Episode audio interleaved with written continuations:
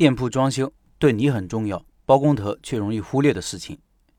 这些天都在忙新店的事情。装修期间，我建议老板每天都去一趟工地。前期主要是为了和施工方现场沟通各种问题，有些问题也只能现场发现和解决。后期主要是为了盯进展以及确保施工质量。店铺接手时有个时间一定要和上一家确认好，铺子什么时候移交出来。为什么这个时间很重要呢？一方面有确定的日期后，包工头可以根据这个日期确定施工日期，提前安排好工人，这样就不会浪费时间。如果要他们临时找人，耽误几天是常有的事情。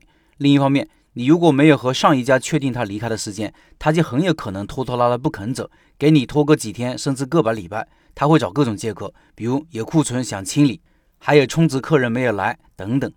总之就是赖着不走。如果时间确定了，理接在自己这一边了，不走的话，把门一锁就好了，光明正大做事情，谁也不怕。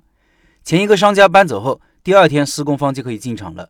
我这次第一个是砸墙，上一家做了二楼，都是现浇的混凝土。很扎实，砸起来响彻云霄，物业都过来管了，说周末不能做有声音的施工，这也耽误了两天。这个大家也要注意，一般有居民、有写字楼、有商场的地方，周末或者节假日都是不能做有噪音的施工，所以在安排装修进度上要把这个考虑在内。砸完后铺子空了很多，再和包工头在现场拿着设计图纸过一遍，看看有无问题，是否有遗漏。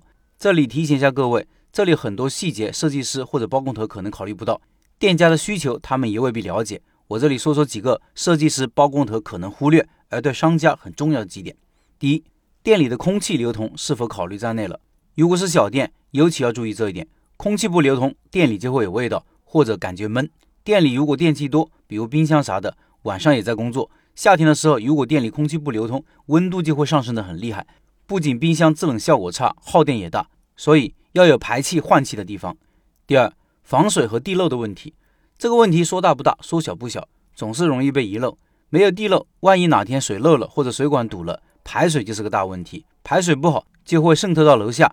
如果下面也有商家，天花板就要你来修了。如果设备或者物品因此坏了，赔钱也是必须的。而且店里有的设备可能也需要排水的，比如制冰机就需要排水。以前只是搞个管子或者拿个容器来接，既不美观也不方便。我这次就直接要他们在制冰机的位置弄个地漏。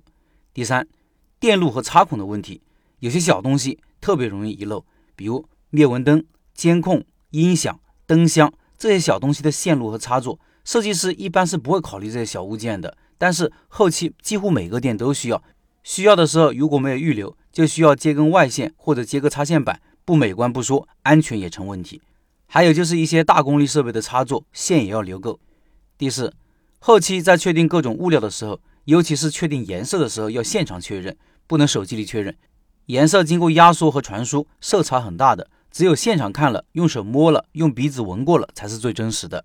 这个阶段还有什么要注意的？欢迎有经验的老板或者吃过亏的老板补充。还有就是装修期间预热海报要挂上了，宣传从这一刻就开始了。我也挂了两天了，效果还不错。下次说说这个话题。